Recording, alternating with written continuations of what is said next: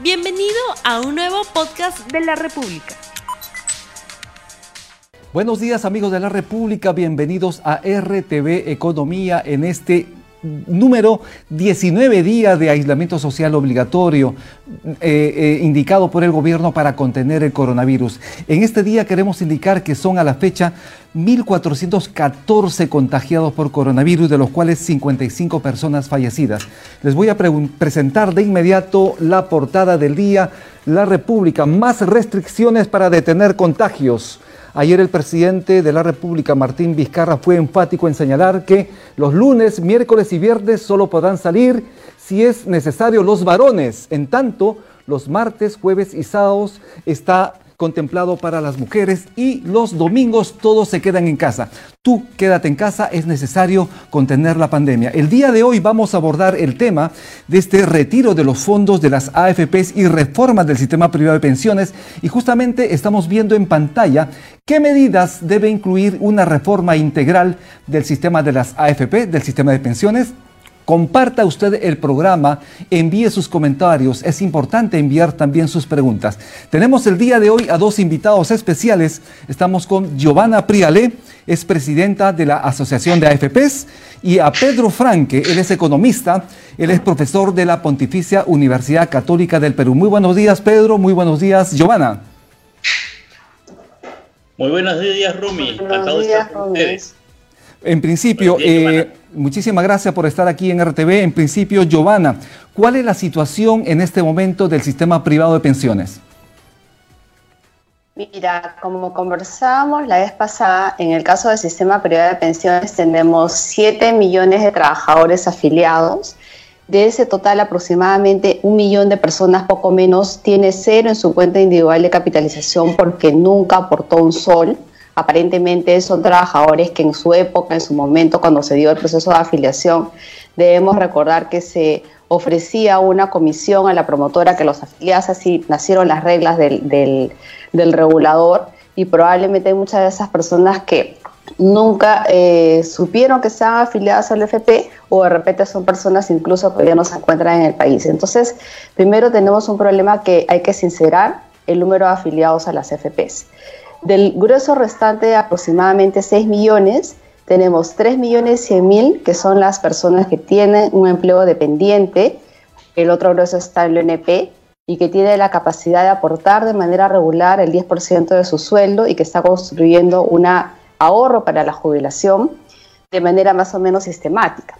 La otra diferencia, que son cerca de 3 millones, son trabajadores que tienen muy pocos meses de aportación porque nuestro mercado laboral es muy informal y porque han estado saliendo del mercado dependiente y al convertirte en independiente, la posibilidad que tienes de seguir aportando es mucho más compleja porque los ingresos son mucho más volátiles. Entonces, tenemos que el sistema privado de pensiones y en general, como ya lo hemos conversado largamente, el sistema de pensiones requiere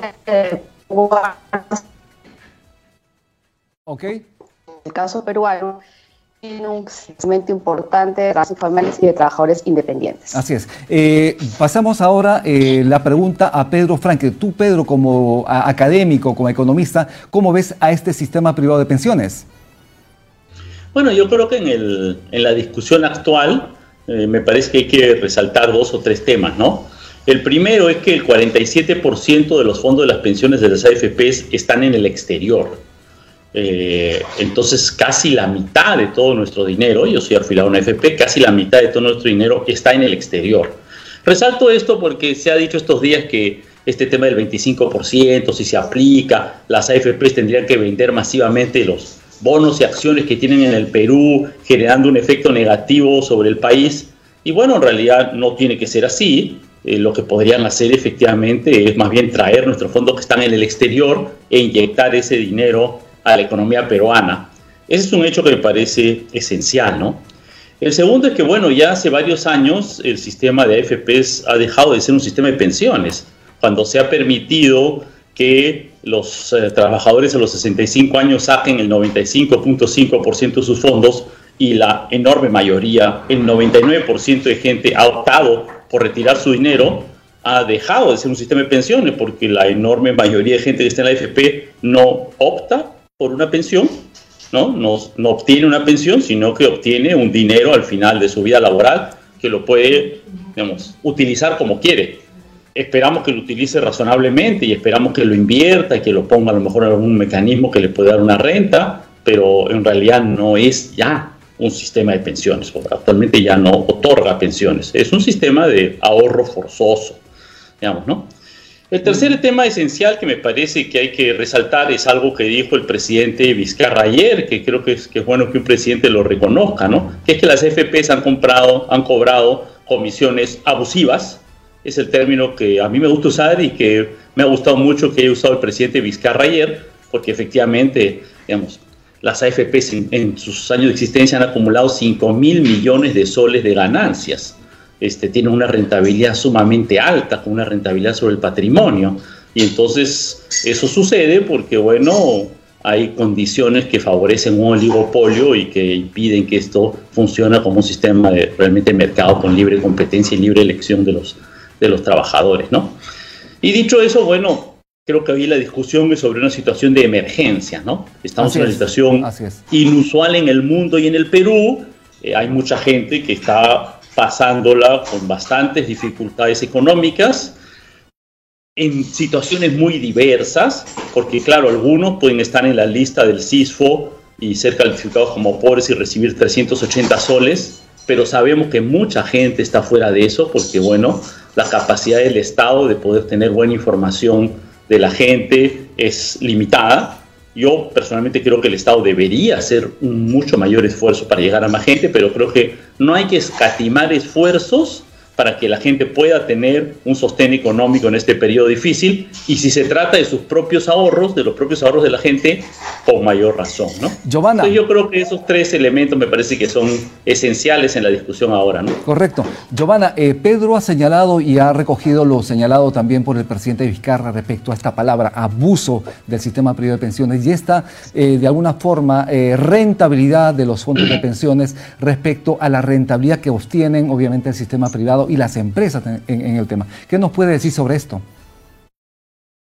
Mira, ya lo dijo ayer el presidente del Banco Central de la Reserva, Julio Velarde, y dijo que en realidad las apreciaciones que había dado el presidente y en general las que se están dando ahora no le parecen del todo justas, ¿no? Y yo creo que eso es importante, decir siempre la opinión con números. Eh, la comisión hoy día que cobra el FP que ganó la licitación es 0.82% sobre el saldo, ¿no? 0% sobre el flujo.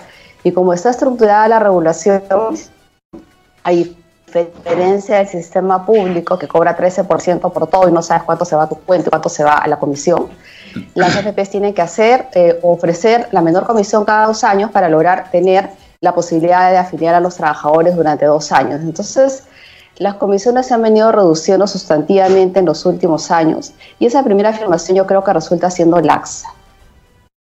Lo segundo es fundamental, ¿no? Evidentemente, en la medida que el número de trabajadores afiliados crezca, no va a ocurrir un nivel de desempleo e informalidad gigante. Como señalaba tú está en el estudio que trabajó con cada de las propuestas de reforma del país, pues evidentemente las comisiones tienden a ser menores en más actores a participar en el mercado y se genera mayor competencia. Pero fundamental un tema, ¿no? Yo no me centraría en discutir eh, de los fondos hoy día como una herramienta de, política pública, porque como ya lo han dicho eh, Socorro Heisen de la SDS, la ministra de Economía y también el Banco Central de Reserva, en que atender es a la población vulnerable porque estás haciendo una acción de política focalizada. Lo segundo es que efectivamente tú podrías vender los activos nacionales o extranjeros.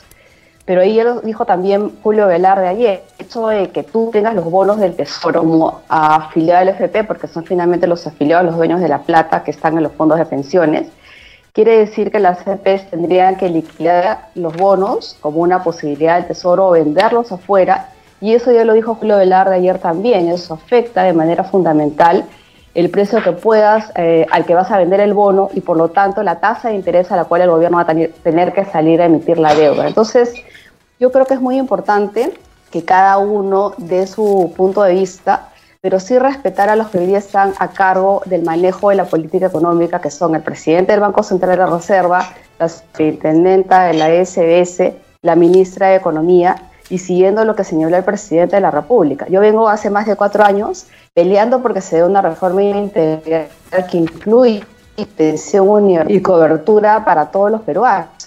Y claramente, a pesar de la desgracia que nos está ocurriendo, el tema va a entrar en la agenda de la política pública. Así es. Eh, lo que queremos indicar que hay una medida que el presidente Vizcarra y la ministra de Economía y Finanzas ya han señalado, la posibilidad de retirar hasta 2.000 soles inicialmente para aquellas personas que no habían cotizado por los últimos 12 meses. Sin embargo, esto se ha ampliado hacia los seis meses, o sea, seis meses de no haber cotizado, de no estar en planilla.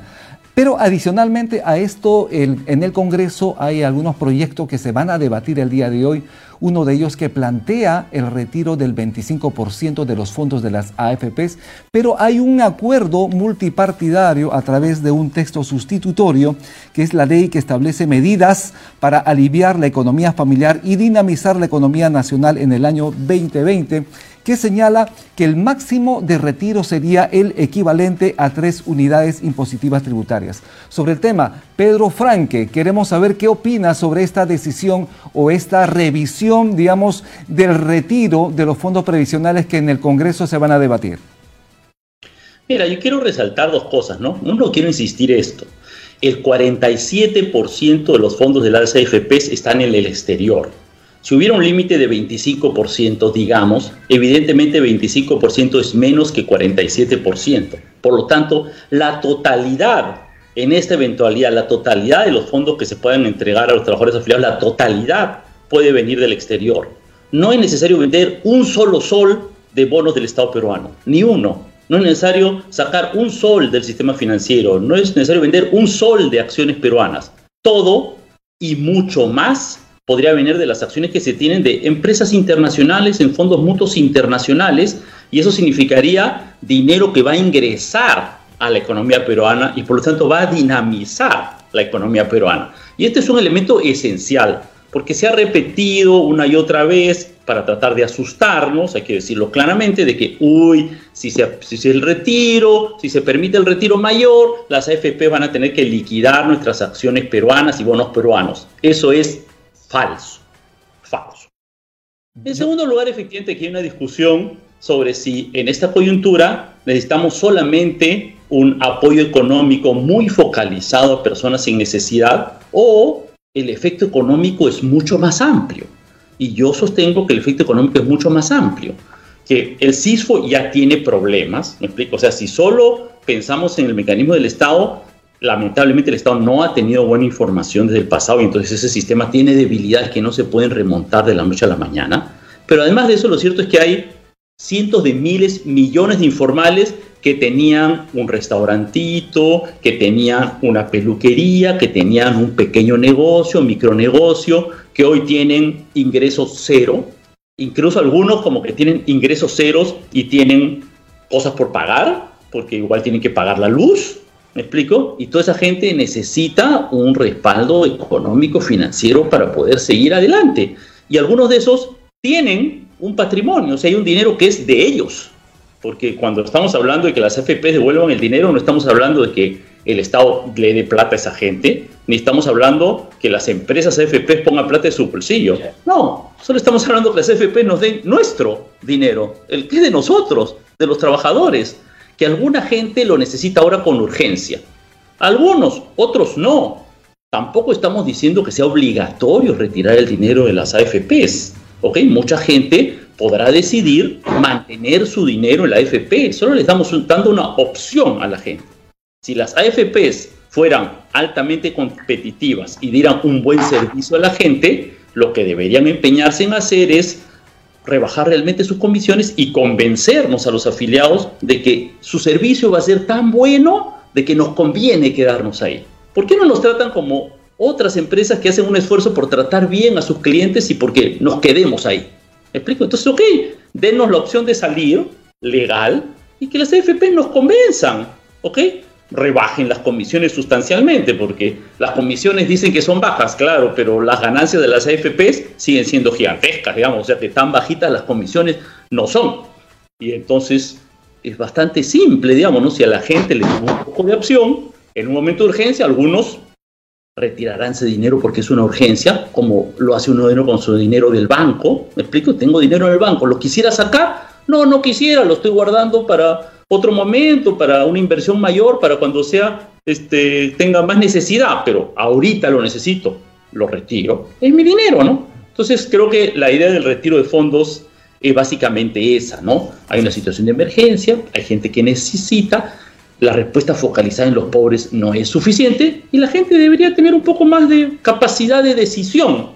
Y eso de hecho obligaría un poco a las FPs a que, bueno, hagan un esfuerzo por convencernos, ¿no? Giovanna, Giovanna, eh, ¿cuáles son los riesgos para la economía y para el sistema previsional privado si es que esta decisión en el Congreso prospera? Mira, me gustaría, si me permites, leerte lo que he dicho ayer. Mm, el presidente del Banco Central de Reserva, además mi profesor Julio Velarde, que yo creo que es una eminencia en el tema y obviamente es reconocido como banquero central a nivel internacional. Él ha dicho lo siguiente, si la propuesta original se mantiene, lo que podrían generar es la venta masiva de bonos, dado que los inversionistas extranjeros también se asustan y comienzan a tratar de vender, lo que iría en contra del tipo de cambio.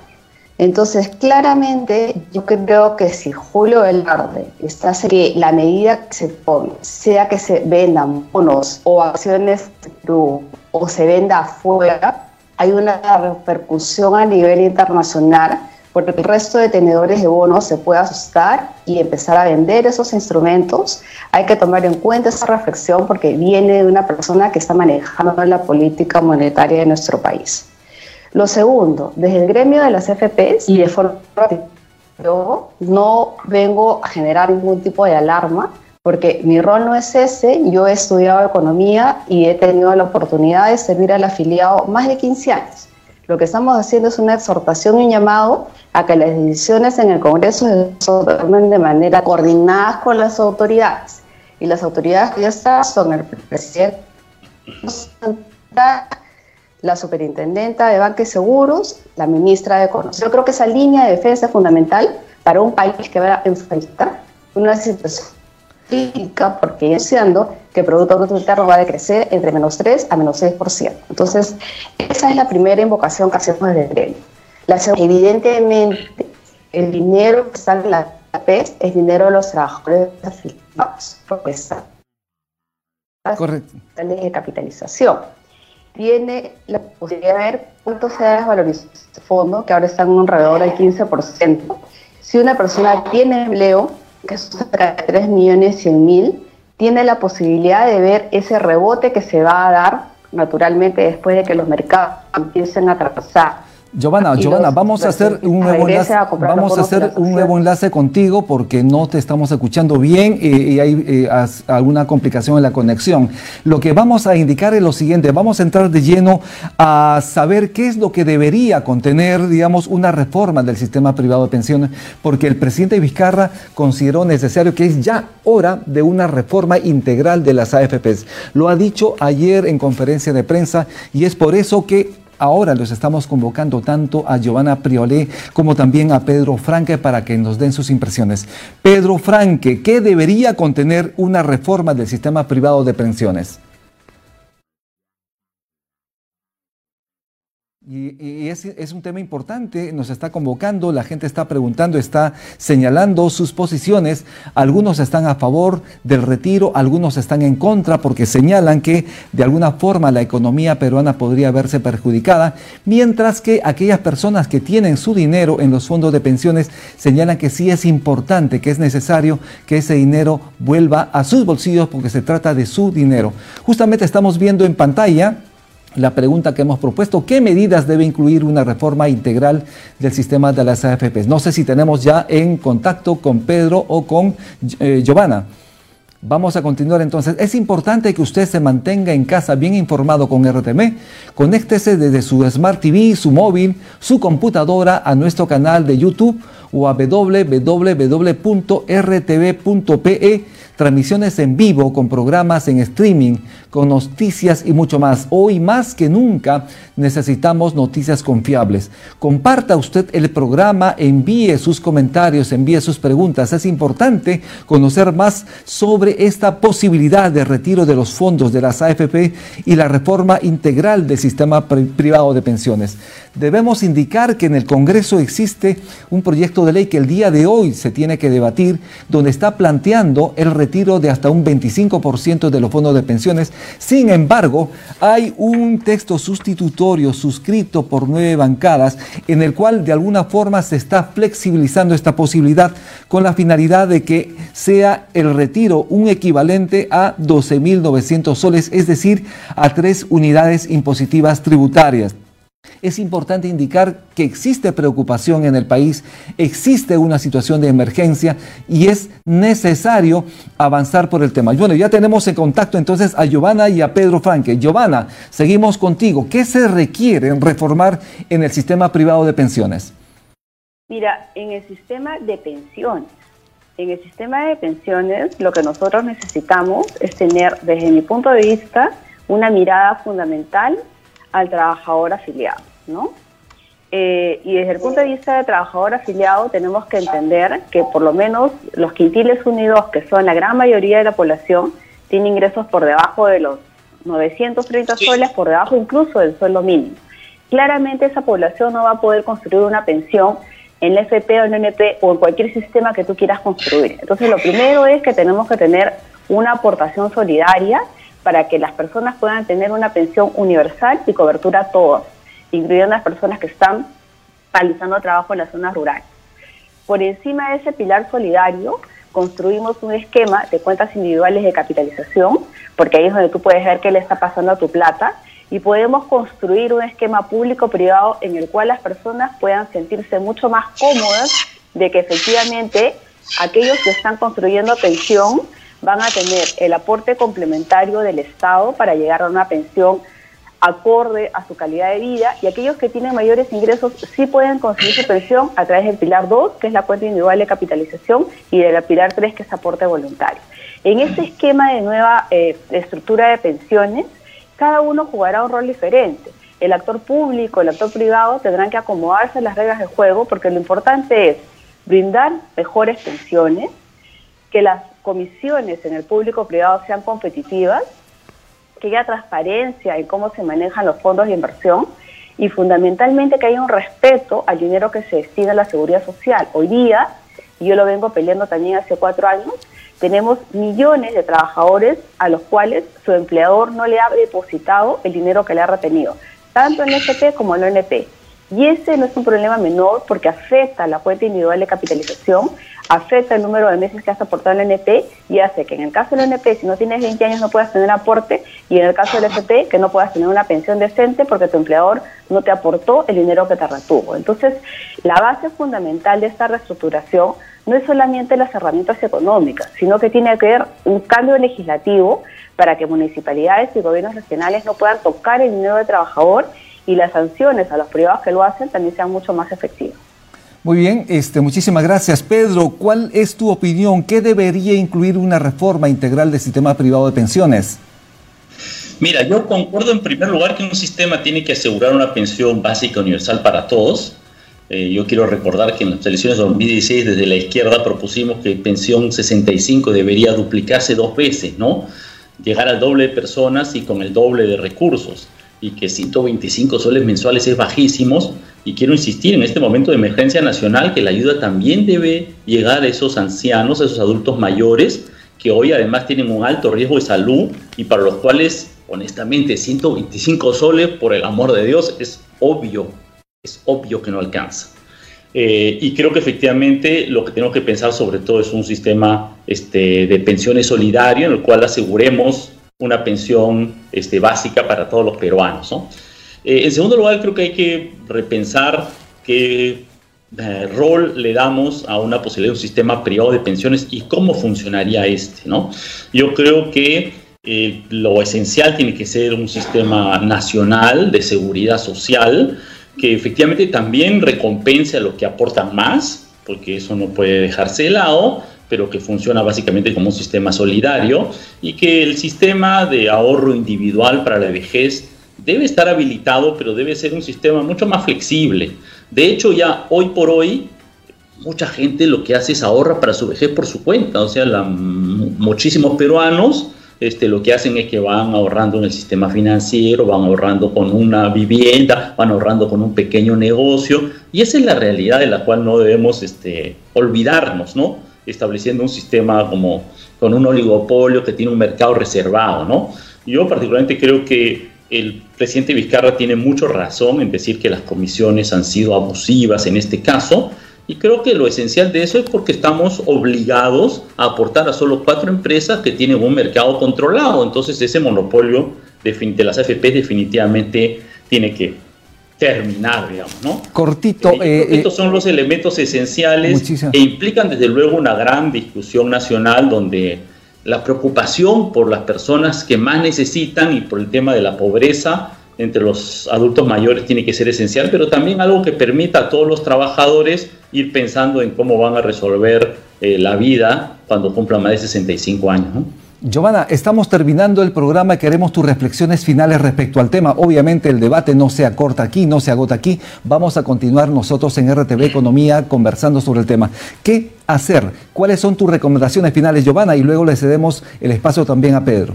Sí, yo creo que es importante no perder de vista que el mercado de pensiones, o en este caso el sistema de pensiones, va de la mano con el sistema, eh, con el mercado laboral. Cuando nacen las FPs en el año 93, nacen 8 FPs que se han ido reduciendo a 4 porque evidentemente el tamaño del mercado laboral adecuado no ha crecido. Entonces, eh, más allá de denominarlo oligopolio o no, yo creo que las eh, condiciones de mercado hacen que el número de competidores hasta la fecha haya sido pequeña porque hoy cualquiera eh, podría entrar a colocar un FP. Sin embargo, yo creo que el tema de fondo es que dejemos de lado posiciones ideológicas que no conducen a nada porque el objetivo acá es ser pragmático. El afiliado no está, eh, no representa al 100% de la población. Tenemos probablemente 3 de cada 10 personas que pertenecen a un sistema de seguridad social y al final ni siquiera recibe pensión o el NP si no tiene 20 años y el FP recibe pensiones pocas cuando no ha logrado aportar un número de años suficiente. Entonces creo que tenemos un gran dilema, ¿no? Porque pretendemos construir un sistema de pensiones maravilloso cuando nuestro sistema de trabajo es precario. Nosotros hemos visto la estructura de los salarios dentro del sistema de pensiones y yo te puedo decir que 5 de cada 10 trabajadores afiliados al FP tienen un sueldo por debajo de los 1.500 soles. Entonces, eso quiere decir que como país no hemos logrado incrementar la productividad del mercado laboral, no hemos logrado generar un empleo adecuado y tenemos que ser lo suficientemente creativos para construir pensiones a pesar de esa coyuntura y entendiendo que muchos peruanos prefieren ser independientes teniendo ingresos más altos porque desconfían de la provisión que el Estado les da en materia de salud porque no llega y en materia de educación que es de tan baja calidad. Entonces, yo creo que ahí está la respuesta de política pública que esta generación le tiene que dar a la población. Porque así como hablamos del FPLNP, yo quiero que hablemos del trabajador que está en los campos, en las zonas rurales, que hoy día tiene que salir a la calle a pesar de que estamos en esta pandemia a trabajar, porque está ganándose el día a día para mantener a su familia. Así es. Muchísimas gracias. Pedro Franca, tus palabras finales, por favor, contigo cerramos. Mira, yo creo que estamos en un momento crítico de la discusión sobre las AFPs y quiero remarcar esto, ¿no? En esta discusión ah, nos han sacado este susto de que el sistema financiero va a tener un gran problema y cuando ante los argumentos que hemos puesto de que el 47% de las AFPs están en el exterior y pueden perfectamente traer ese dinero y que ese dinero dinamizaría la economía peruana, lo único que nos puede responder es, que Julio Velarde es un trome y sabe mucho, pero, o sea, el presidente del Banco Central de Reserva está contradiciendo al presidente de la República. Y estamos hablando de una persona que fue nombrada por Alan García, ratificada por PPK y que cogobierna el Banco Central de Reserva con José Klimper, secretario general de Fuerza Popular cierto? con serias acusaciones de corrupción, que llevaba meletines de 250 mil dólares a la radio como parte del dinero sucio que manejaba Keiko Fujimori, y que gobierna el Banco Central de Reserva con Rafael Rey, que se dedica a tuitear cualquier cosa, que no tiene idea de la economía y que es otro fujimorista desembosado. Esa es la autoridad que sin ninguna razón solo por su palabra, porque es un gran tipo, debemos creer que esto traería un gran desastre al sistema financiero pero no hay ninguna lógica atrás de esa afirmación, no hay ninguna. El 47%, la mitad de nuestro dinero está en el exterior. Si traemos el dinero del exterior para afuera, ¿cómo eso podría hacerle daño a la economía peruana? Es imposible. No hay ningún modelo macroeconómico, no hay ninguna idea macroeconómica razonable que pueda sustentar eso. Solamente es alguien que es muy amigo de los banqueros, que ha permitido que Dionisio Romero y todos los banqueros hagan un montón de plata los últimos años, hagan un montón de ganancias y que ahora les hace el favor apoyando sus AFPs. Muchísimas gracias. Es, la lo que tenemos, lamentablemente. Muchísimas gracias. Entonces, me parece que ese argumento es muy deleznable. Yo quisiera oír a alguien que responda el argumento. Muchísimas gracias. Si el 47% del dinero de las AFPs está en el exterior, ¿por qué devolver el 25%, mucho menos de lo que tiene en el exterior, demandaría vender un solo sol de bonos peruanos? ¿Por qué? No tiene lógica. Ninguna. Muchísimas gracias. Estuvimos con Pedro Franque y con Giovanna Prialé. Giovanna Prialé, presidenta de la Asociación de AFPs. Pedro Franque, economista, profesor de la Universidad Católica. Muchísimas gracias. Esto es RTV Economía y el debate sobre el tema del sistema privado de pensiones obviamente no se detiene. Vamos a continuar nosotros aquí en la República. Y usted conéctese. Es importante que se mantenga muy bien informado con RTV Economía, con RTV. Conéctese desde su Smart TV, su móvil, su computador a nuestro canal de YouTube. A www.rtv.pe, transmisiones en vivo, programas en streaming, noticias y mucho más. Hoy más que nunca necesitamos estar muy bien informados con noticias confiables. Muchísimas gracias. Esto es RTV Economía y conmigo será hasta el día lunes en otro programa que empieza a las 9 en punto de la mañana. Muchísimas gracias. Que Dios lo bendiga. No olvides suscribirte para que sigas escuchando más episodios de este podcast.